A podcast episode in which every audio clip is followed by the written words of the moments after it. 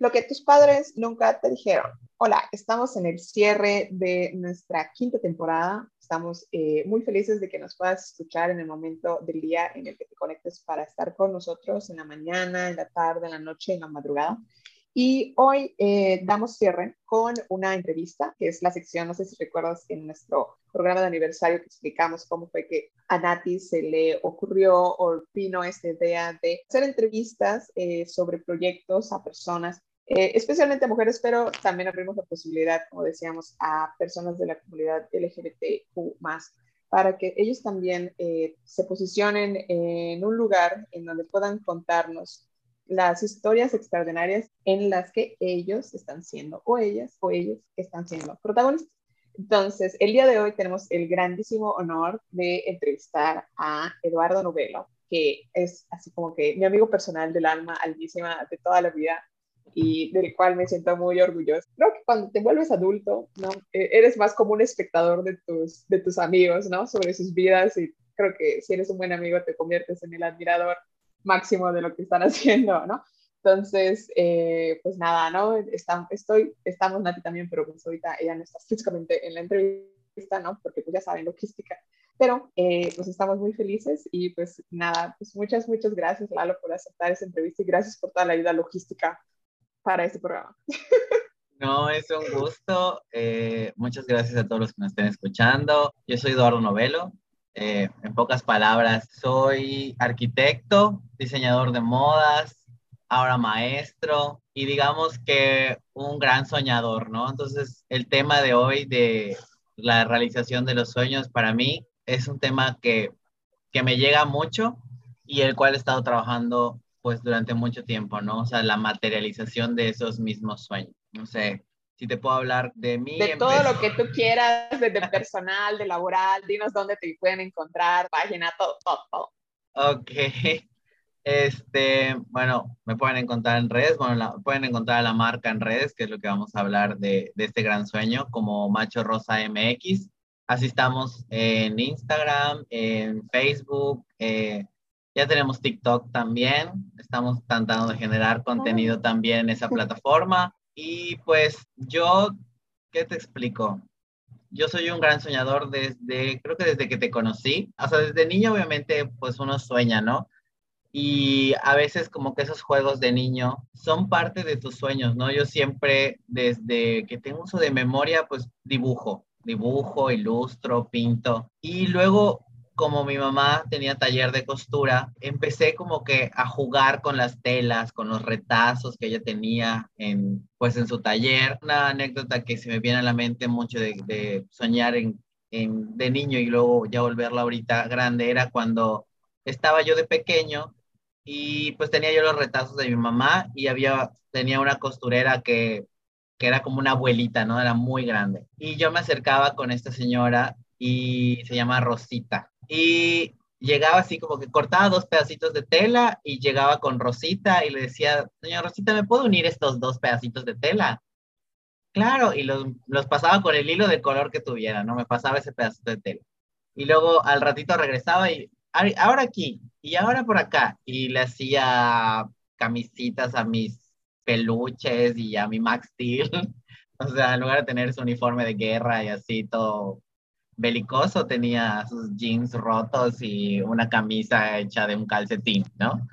Entonces, ese fue como que mi primer acercamiento a lo que realmente estoy haciendo ahorita, ¿no? O sea, es como que ya, ya, pues soñaba, ¿no? Cada vez que algo se me presentaba en la vida, ¿no? Como, no sé, antes de entrar a la secundaria, me asignaron el taller de electricidad. Teniendo yo problemas, pues, con la electricidad de que me daba fobia, a mí me daba mucha fobia la electricidad, ya que de niño tuve muchos episodios, pues, de electrocutarme y así, entonces como que le dije a mi mamá, entra electricidad y no me gusta, pero aún así que me habían dado eso, me acuerdo una noche que estaba yo sentado en mi hamaca así, previo a dormirme, y como que me imaginé y decir, bueno, siento electricidad, pues puedo ver todas las luces como de los antros, ¿no? O sea, como, como, como, de, los, como de los juegos de luces y que hagan estos efectos y, y no sé, o sea, puedo ver cómo se encienden, cómo se hacen los mecanismos, como que empecé, empezó como, como, como que mi creatividad a decir, bueno, con lo que me están dando ahorita, ¿qué puedo yo hacer?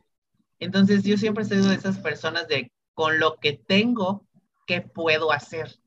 O sea, entonces mis sueños van de, de, qué es lo que hay en mi entorno que yo pueda utilizar, moldear y mover y decir, ah, esto puede ser, o esto viene para acá, o esto viene por acá, o voy investigando, voy leyendo, voy buscando, o le voy, le voy dando, ¿no? O sea, a veces me vuelo mucho mentalmente que me expliquen, ¿no? Me dicen, ah, bueno, estos son tal cosa. O sea, me dicen una ah, bueno, pues con tal cosa no puedes preparar esto, esto, lo otro, como que trato de buscar en mi subconsciente qué puedo hacer con, con, eso que me están diciendo o eso que me están dando, ¿no? Darle, darle concretura y volverlo algo físico, ¿no? O volverlo algo que, que a mí me gustaría o que siento que a la gente que a mi alrededor les podría gustar, ¿no? Y disfrutar.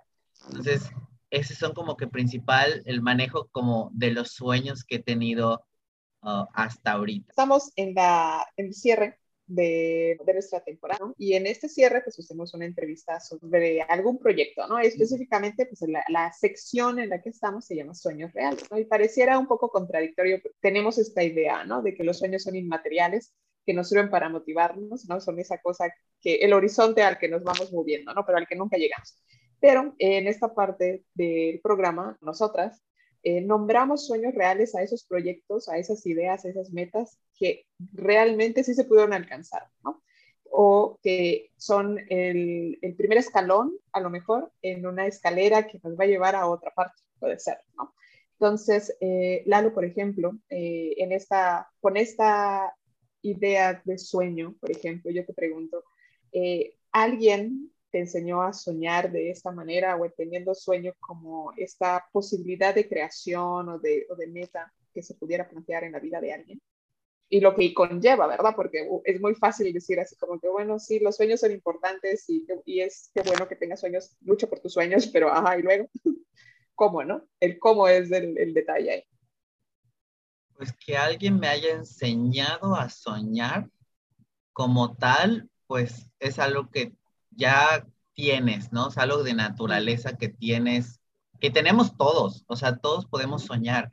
El chiste es cómo manejas tus sueños, cuáles son las cosas que sueñas y luego, más bien, no me enseñó, ah, bueno, nadie me, enseña a soñar, no sueñas con cosas que van a tu alrededor, vas moviendo.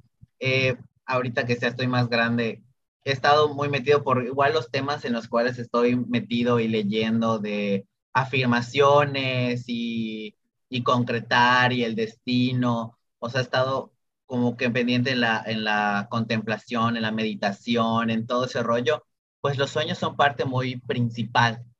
Entonces, ahorita si me dicen, ¿en qué sueñas? Sueño en lo que podría ser la siguiente colección de Macho Rosa. O sea, ahorita, pero ahorita ya, ya puedo yo manejar mis sueños conforme a las concreturas que yo tengo. Ahorita estoy eh, investigando, o más bien, desde que tuve unos procesos como mentales, unas bajas emocionales hace unos, hace unos tiempos, he estado muy conectado con el mundo espiritual a través de la lectura de los ángeles, de muchas cosas más. Entonces me hicieron mi lectura y me hablaron de, del yo cuántico. ¿Qué es este yo cuántico?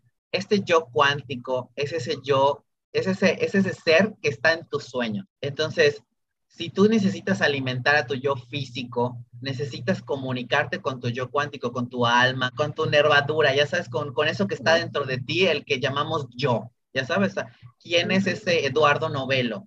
Ese Eduardo Novelo puro, ese Eduardo Novelo puro sin, sin nadie al exterior que le esté metiendo ideas, ni nada. ¿Quién es ese? Entonces, esa es la única persona con la que te puedes conectar y ese es tu yo cuántico yo le pregunté a esta persona que me hizo la lectura de Los Ángeles, ¿cómo me puedo comunicar con mi yo cuántico? Porque me decía que había una desconexión en la etapa en la que pues yo estaba yo muy mal, muy negativo, muy con muchos problemas alrededor de, de mí. Me dijo, para que tú puedas comunicarte con tu yo cuántico, escribes una pregunta, la pones debajo de tu almohada o la piensas antes de acostarte a dormir y te acuestas a dormir con esa pregunta y en sueños vas a comunicarte con tu yo cuántico.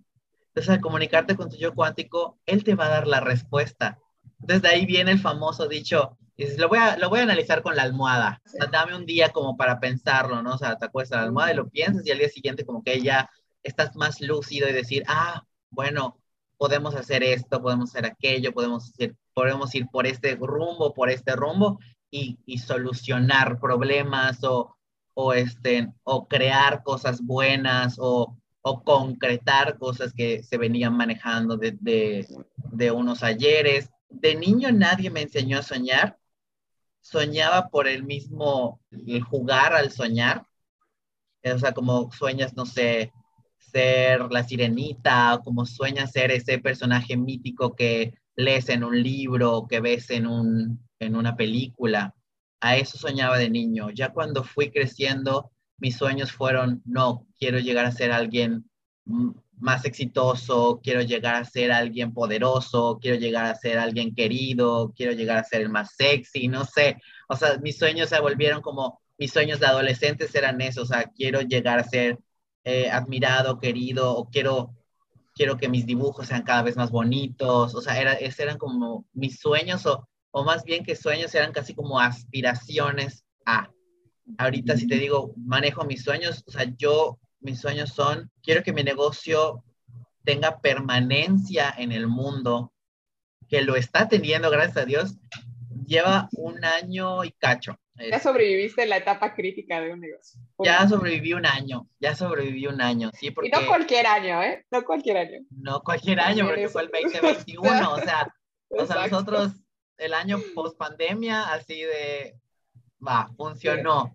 Está gustando, es una, es una, es una marca que, que tiene alma, que tiene amor, que, que, que tiene muchas cosas. Macho Rosa nació de eso, nació, nació del amor, o sea, nació del amor a lo que hago, nació de mi amor propio, porque de hecho, Macho Rosa me ha hecho ver cosas de mí que yo las tenía ocultas y voy trabajando en mí y a la par que trabajo en mí, también estoy trabajando en la marca. Y como me mejoro yo, mejoro la marca. Entonces, es, un ganar, ganar por ambas partes, tanto yo que creé la marca como en la marca nutriéndose de, todas las cosas que, voy aprendiendo o todas las cosas que voy soltando inclusive, porque eh, el parte también de crecer es también soltar cosas. Entonces, este Macho Rosa nació de, de, de querer hacer cosas para mí, porque pues yo no hacía, este, yo hacía cosas para las mujeres que me rodeaban, para, este, pues, para, para mi amor propio por la gente que, que quería, ¿no? Y pues yo siempre tenía, tenía una fijación por, por la mujer, por lo femenino, pero no me había dado cuenta que también yo tengo por dentro lo, lo femenino y, y, el, y el decir, o sea, tengo esto y por qué no deben de haber personas fuera de mí que también estén viviendo ese mismo sistema, ¿no? O sea, yo ahorita te puedo decir, gracias a Macho Rosa, yo sí me puedo considerar como una persona de género fluido, se podría decir.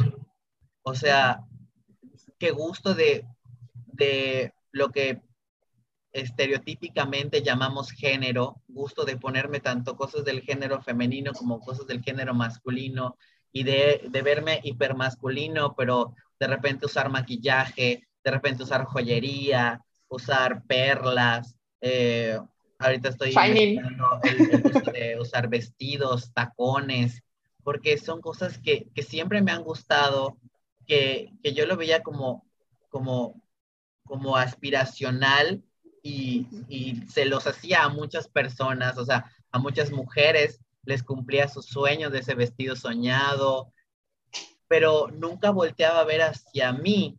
O sea, yo servía, pero no, no crecía yo junto con eso. Crecía en cuestiones de creatividad, porque como que soltaba todo lo que yo soy en las demás personas. Pero ahorita como que esta marca es más como introspectiva de mí, entonces estoy vislumbrando todo esto de, entonces a veces cuando titubeo en la, mar en la marca es porque estoy titubeando también yo como persona. Entonces ahorita sí estoy tratando de como que conectar mucho mi yo, mi yo cuántico, mis sueños a través de la creación y a través de la ropa. Oye, Lalo, amo todo lo que estás diciendo, me parece iluminador, creo que le va a llegar este mensaje a muchísimas personas, no tienes idea, ojalá que sí. Y dime algo, porque digo, se, se, escucha fácil, ¿no? A veces creo que eso es un poco lo que eh, se pierde cuando vemos a alguien lograr algo, ¿no? Porque vemos solamente como la, la punta del iceberg, ¿no? Platícame sobre la, el proceso, porque digo, también los procesos, poco a poco hablamos de los procesos, lo que nos cuesta, ¿no? ¿Cómo fue tu proceso para verte a ti mismo? Que digo, ya lo medio, no, no los, nos lo has compartido ahorita, pero esta parte de verte a ti mismo como, como fuente, que es eso lo que acabas de decir, como la fuente primaria para tu marca, desde tu yo para con la marca, pero también verte a ti mismo como creador y dueño de una marca. Porque digo, eso no viene fácil, se dice fácil. Wow. Ahorita, a un año y tanto, de, ¿no?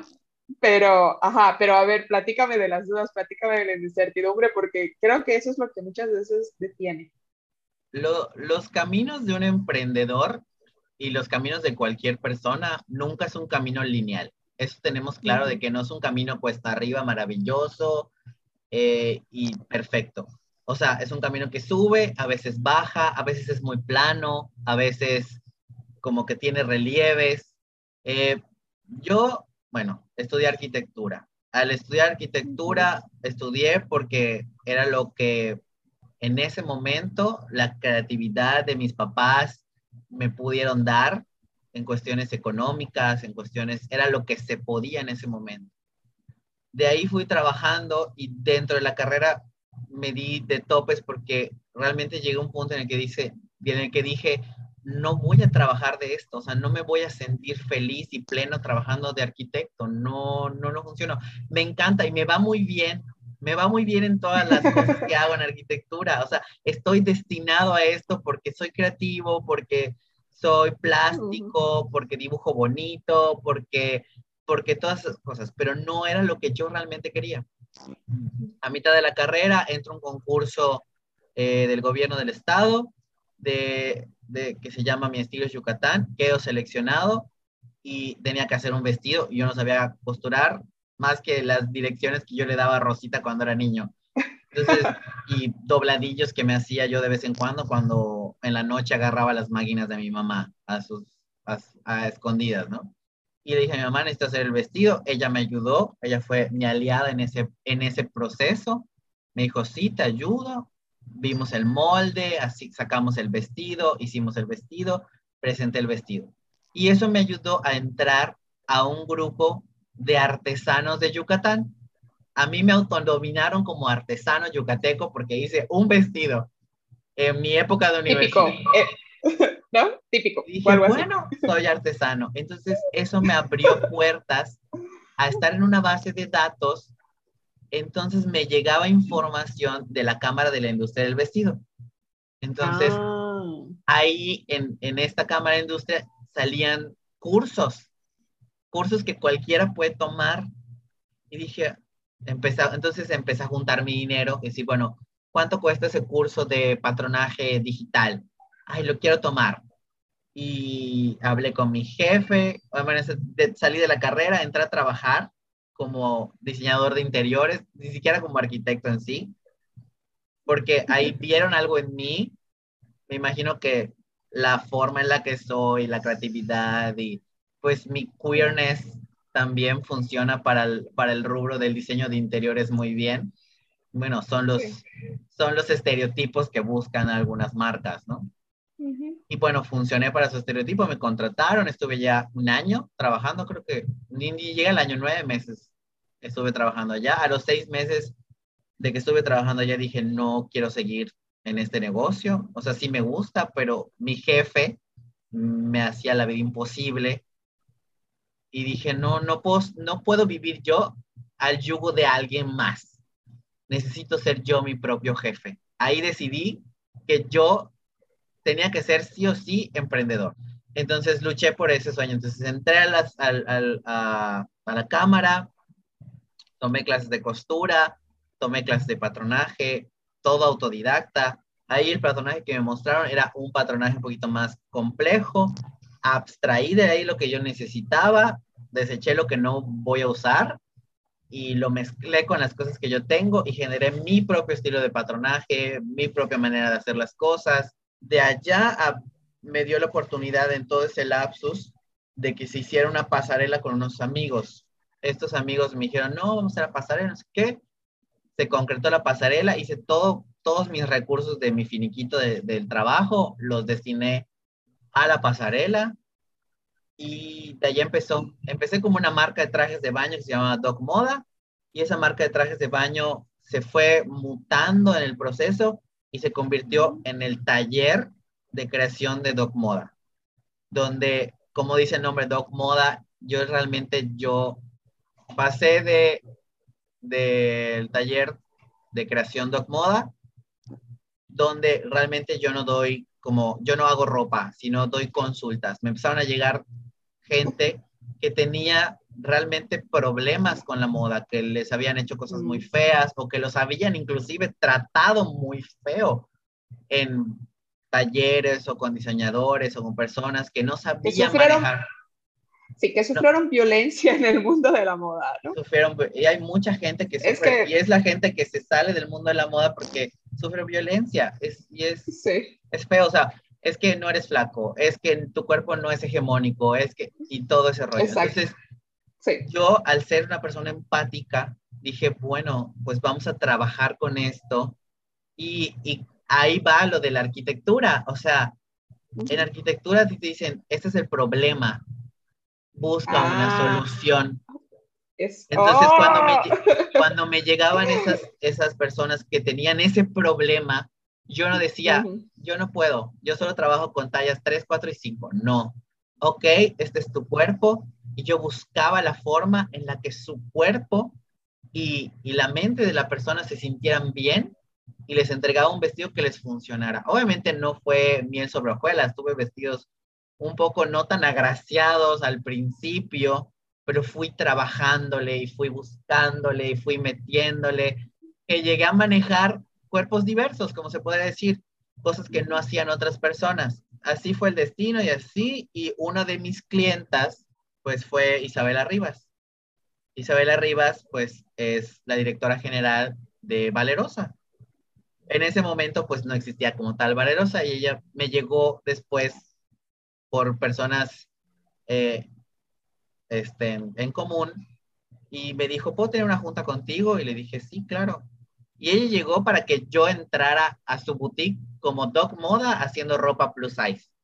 Y yo les metí la idea, dije, ¿por qué no generamos mejor valerosa plus size y tienes tu propia marca con tu ropa? Y ella se quedó así, ¿le entrarías? Y le dije, sí. En ese momento, eh, pues yo lo que necesitaba era un socio capitalista, porque pues yo tenía toda la creatividad y todo el movimiento, pero yo no tenía capital para generar una marca y ella sí. Entonces dije, vamos a compaginarnos y vamos a generar la marca. Adelante, yo, yo te impulso, o sea, juntos los dos nos movemos. Y en todo el proceso, cuatro años duré en Valerosa. Ahorita ya este, me separé. Me separé bien, o sea, porque yo encontré ya mi propio sueño, ya tengo los recursos, bueno, los busqué, o sea, eh, busqué moverme, empecé con la marca y era algo más mío y más personal y ahora le quería meter muchísimo más tiempo a mi marca y, y ya la marca Valerosa necesitaba una persona que tuviera muchísimo más tiempo para esa marca y yo le dije, mira, necesitas buscar a alguien más. Yo la verdad, ahorita ya mi sueño es este otro. O sea, yo ya tengo este otro sueño y ya es totalmente mío y es mi bebé y quiero que crezca.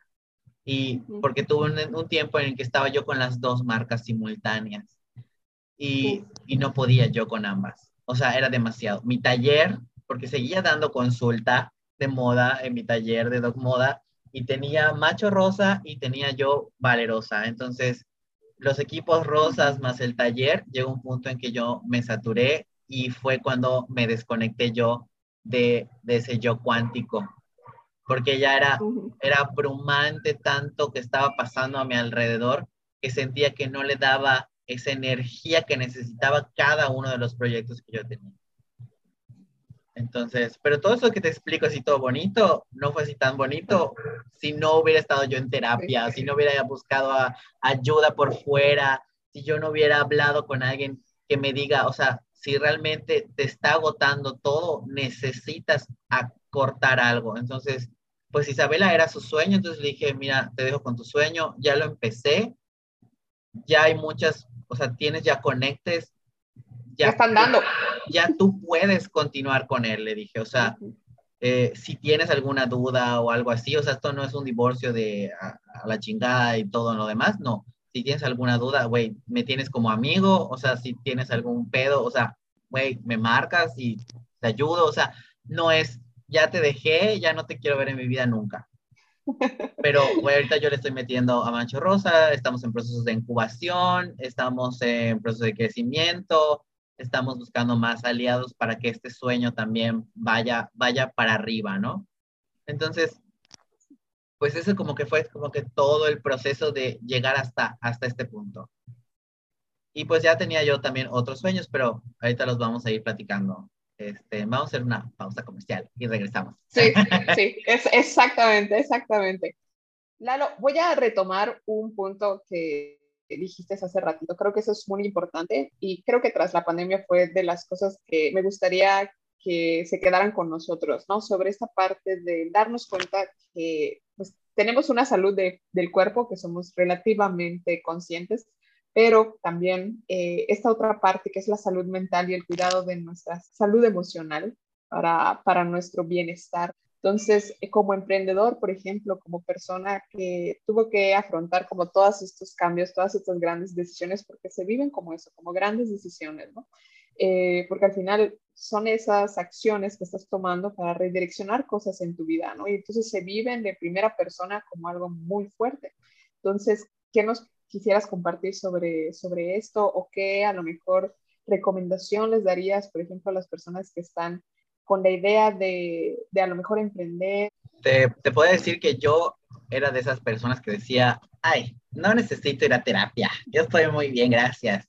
Este, yo era de esas personas que decía, ay, no, lo que necesito son vacaciones, lo que necesito es... viernes. un, un tecito, un, un, viernes de desenfrene, ya sabes pero realmente, realmente no. Realmente cuando dije ya necesito ir a terapia, de hecho muchas personas me dijeron necesitas ir a terapia y yo así de em, no, o sea, no, no estoy loco, así ya sabes la frase de no, no estoy loco.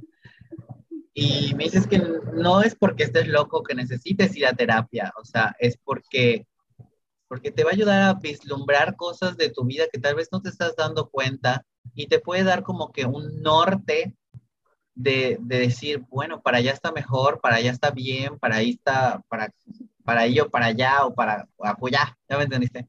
Me pasaron cosas en mi vida un poquito fuertes en cuestiones de salud, o sea, fue cuando llegué a, a dar, a tomar una terapia, pero también me pasaron cosas en lo personal que hicieron, o sea, yo ya no tengo la respuesta. Cuando ya llegó un punto de decir, no tengo la respuesta, es que dije, necesito ayuda. Así, necesito ayuda. Y sé que me lo han dicho, ve a terapia, ve a terapia. Pero dar ese primer paso está fuerte. O sea, está fuerte decir, chinga, necesito ayuda. ¿Cómo le hago? O sea, ¿con qué terapeuta voy? Hasta esa fue la pregunta. O sea, ¿con quién voy? Y pues me dijo un amigo, me recomendó a una terapeuta. Fui con ella, tuve una buena sesión de terapia con ella. Lamentablemente, por cuestiones económicas en esa época, no pude regresar con esa misma terapeuta. Busqué otro, eh, otro terapeuta y igual continué ya por allá el proceso. Y ya después eh, dije, ya no necesito terapia. Dejé de ir a la terapia, pasó pandemia y pasó, hace ratito estábamos hablando de un detalle que hubo eh, justamente terminando el 2021 estaba yo entre dos decisiones muy grandes, ¿no? Entre tirar la toalla con Macho Rosa y decir ya, o sea, hasta aquí llegué, decirle adiós a Valerosa y buscar mis sueños en otra parte, ¿no? O sea, yo ya no veía mi esquina, eh, el estrés era abismal, era brutal, sentía que yo cargaba con muchas cosas encima de mí y no sentía el apoyo de nadie.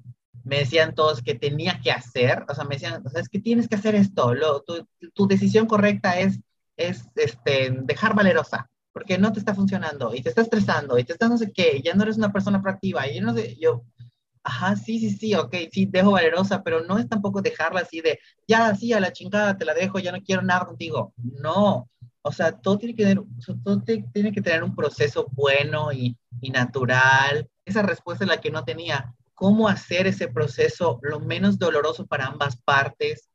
Y fue cuando regresé otra vez a terapia y dije, o sea, y le pregunté al terapeuta, ¿qué puedo hacer?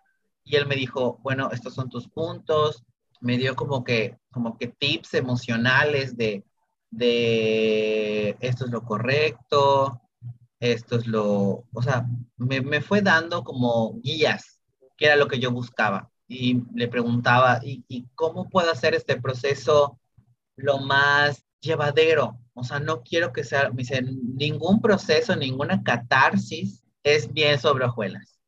Van a haber llantos, va a haber desesperación, va a haber momentos negativos, va a haber momentos positivos, pero, el, lo que tienes que hacer realmente es tomar la decisión y ser vocal, hablarlo, decirlo, sacarlo, no vivir la agonía dentro de tu corazón, porque así, eh, esperando que la gente descifre tu, tu cara o descifre, no, no va a pasar y ellos van a seguir buscando la manera en la que ellos estén bien. O sea, ellos no ven tu sufrimiento interno, la gente no va a ver tu sufrimiento interno. Tienes que ser vocal con ese sufrimiento interno, si no, no lo van a saber.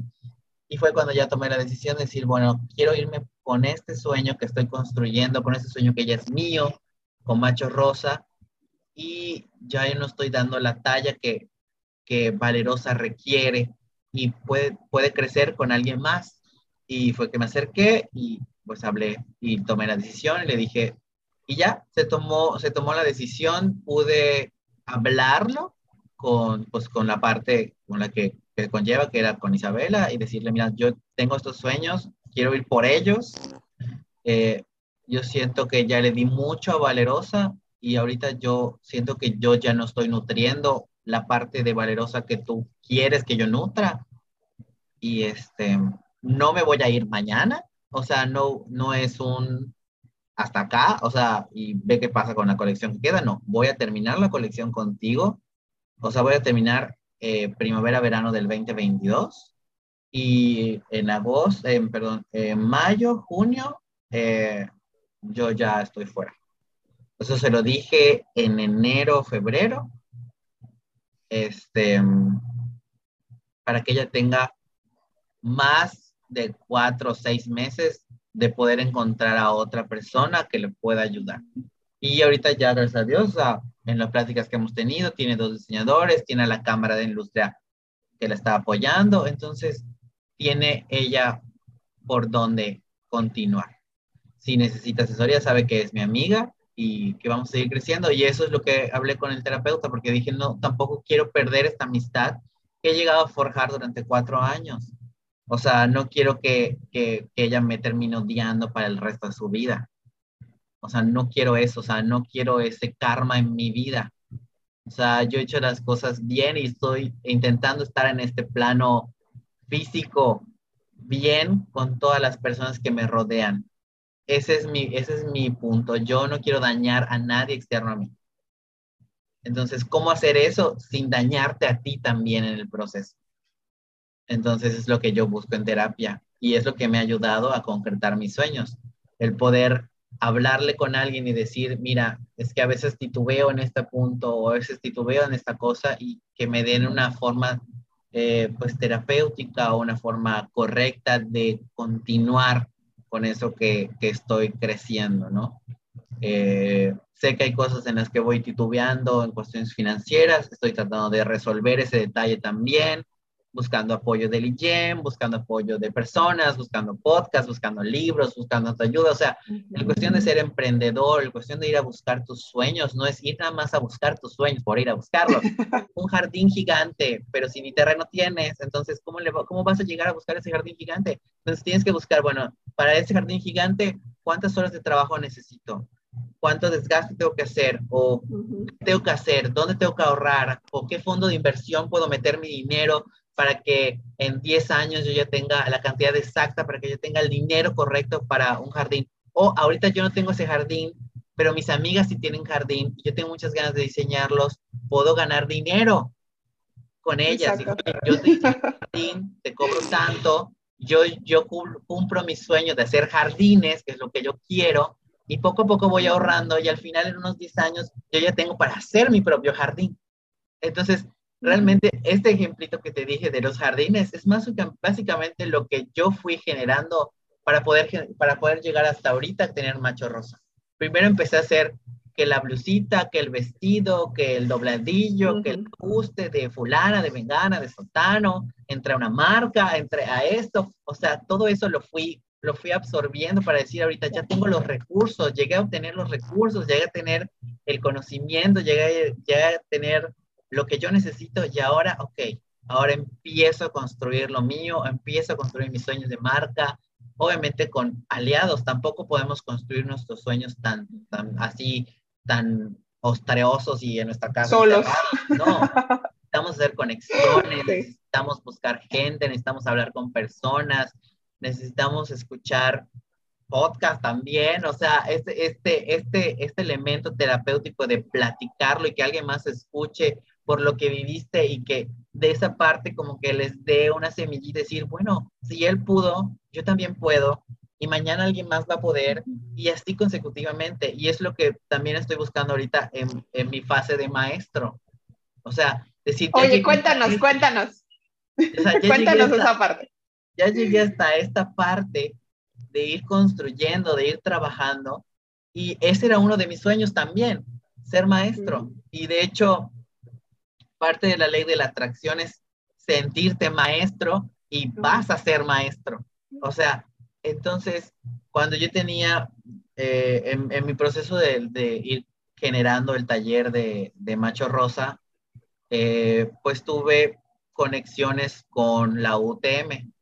Entonces, eh, tuve una de mis asistentes de muchos años atrás, pero ella salió de la UTM y yo a ella le di, pues, casi, casi todo lo que yo sabía, se lo iba enseñando en el proceso de que ella trabajaba conmigo. O sea, era un ganar-ganar, ¿no? O sea, yo le pagaba, obviamente, pues, haciendo un trabajo, pues les pagaba ese dinero, pero no solo le pagaba con dinero, también le daba tips, conocimientos, pláticas, enriquecimientos de otras maneras. O sea, estaba yo siendo la de maestro sin ser en ese momento exactamente un maestro como te lo ponen en el estereotípico de maestro con su maletín y su manzana, llegando a un salón con pupitres, ya sabes, o sea, con escritorios, pero estaba siendo de maestro y iba, iba haciendo la graduación de yo, llego, yo quiero llegar a un punto en, dar este conocimiento a otras personas, en nutrirles su psique y que ellos también se sientan merecedores de crecer y de generar cosas para ellos. Y en el proceso de esto, pues llegué a trabajar, también gracias a Valerosa, llegué a trabajar con una, con una chava que tiene una marca de ropa de, embarazo, eh, que se llama Purísima, y ella pues en ese momento estaba siendo coordinadora de la Vizcaya. Entonces se le prendió el foco a ella porque trabajó indirectamente conmigo por parte de Valerosa, decir, oye, ¿y Lalo no le gustaría ser maestro? Y me habló y me dijo, ¿no te gustaría ser maestro? Tengo este espacio, tengo esta área de confección, o sea, es una materia de confección. Yo sé que es, es, tu, es tu expertise. Y le dije, sí. Me preguntó, ¿tienes título? Y ahí va la arquitectura a salvarme de nuevo. Sí, tengo título, soy arquitecto egresado. Que esa parte es importante porque digo, que yo lo he visto, ¿no? Con generaciones más, más jóvenes que las nuestras, ¿no? Nosotros somos niños de los noventas, ¿no? Eh, todavía como que estas generaciones que vienen detrás de nosotros, que son más de los 2000, ¿no? Eh, piensan, tienen este chip como de, no, es que en las universidades ir a la escuela ya no sirve, ya no funciona, ¿no? Que digo, de alguna manera, lo has, expresado creo que magistralmente, ¿no? Eh, el tener una formación universitaria, si bien no te va a resolver todas las cosas, en algún momento puede ser que te brinde la oportunidad para llevar a cabo algo que quisieras hacer, ¿cierto? Porque si bien hay ciertas esferas en el mundo donde es, efectivamente no se necesita un papel, hay ciertas otras esferas en la, en la vida, en el mundo, donde se necesita tener un papel, ¿no? Y creo que eh, la experiencia que te brinda también pasar por una universidad el hecho de que te plantees una meta a largo plazo, bueno, a mediano plazo, porque son de tres a cuatro años, depende del formato de la universidad, ¿no? Pero para muchos es, es plantearse una meta por primera vez con, ese, con esa proyección de tiempo.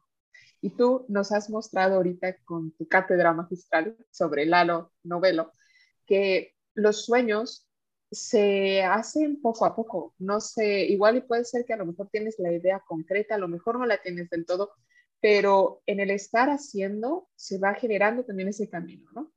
Vas preparando esa tierra que decías para el jardín, ¿no? Porque que, eso también, ¿no? Digo, si utilizamos esa metáfora tan bonita que usaste, ¿no? El jardinero puede tener la idea de cómo va a florecer ese jardín, pero al final eh, es una sorpresa, por eso la, eh, la primavera en muchos lugares es tan esperada, ¿no? Porque realmente los brotes de las flores que vayan a salir ese año o esa estación pues son una sorpresa, nadie lo sabe. ¿no? Es como la incertidumbre total. Entonces, eh, y también rescato, por ejemplo, esta parte que lo enlazo muy bonito también, lo has, dicho muy bien. Eh, en la entrevista de la temporada 4, con la que cerramos el programa, eh, la entrevistada nos hablaba un poco sobre que ella hacía trabajo voluntariado, ¿no? De voluntariado y muchas personas a su alrededor le decían, oye, ya, o sea, ponte a trabajar. Y ella respondía, estoy haciendo un trabajo, que no es remunerado, es otra cosa, pero esto es un trabajo. Y da la casualidad que por precisamente ese, ese voluntariado, ese trabajo no remunerado en el que ella invirtió tantas horas, al final se le generó, lo voy a denominar así, un círculo virtuoso, porque de alguna manera le sirvió como plataforma para ser conocida en, ciertos, en ciertas áreas, con ciertas personas que, como dices, ¿no? Se le prende el foco, ¿por qué? Porque, bueno, es alguien que conozco, es alguien de la que yo escuché que hace, ¿no? O, que yo he visto cómo es el resultado de su trabajo. Entonces, esa plataforma, ese trabajo voluntariado, le sirvió también para a lo mejor tener una coordinación o ser contratada por algunas personas porque sabían lo que ella hacía en ese voluntariado. Muchas veces no por su formación a lo mejor profesional, pero por el resultado que ellos veían en esa parte. ¿no? Y ahorita con lo que acabas de, decir, creo que se enlaza muy, bien, ¿no? Que digo, no es algo que se nos dice, entre comillas, en la educación o en las universidades o en la educación formal, ¿no? Como esta idea de, de tienes que hacer redes de conexión, ¿no? No más allá de las redes sociales, que por supuesto son plataformas, pero el hecho de conocer personas face to face, ¿no? O sea, el que te conozcan, el que conozcan tu trabajo, que a lo mejor puede ser que en ese momento no es remunerado, pero te va a dar eh, el hecho de que esa persona ya sabe quién eres, ya sabe lo que haces, sabe cómo es la calidad de tu trabajo y eso te puede abrir una puerta u oportunidades más adelante. Y es algo que, digamos, es como una inversión eh, no invisible, pero que puede germinar en un punto de, indeterminado en el futuro, ¿no? Que no se nos dice tampoco, ¿no? Sí, es como dice la frase, ¿no? Crea fama y acuéstate a dormir. o sea, realmente, o sea, es, es, es, es, una, es un trabajo constante y uno no sabe eh, qué pequeño detalle de tu vida, o sea, que tú lo puedes ver pequeño, pero para alguien es, es, es más grande de lo que tú pensabas que era para ti. Y, no sé, entonces, ajá, el retomar, decir, hay cosas que, que tú decías, ay, a mi mamá, si no, que tengas un título, ten un título. Yo decía, pues, ¿para qué quiero un título si no voy a ejercer de eso? Pero va, el, el destino enseñándome que, que realmente si era algo necesario, porque en algún momento lo iba a requerir y lo requerí para algo que yo estaba soñando realizar. Y, y es otro sueño que se está realizando ahorita ahorita ya vuelvo a entrar, este ya sería mi tercer cuatrimestre en la universidad, este, en la, en la Vizcaya comercial.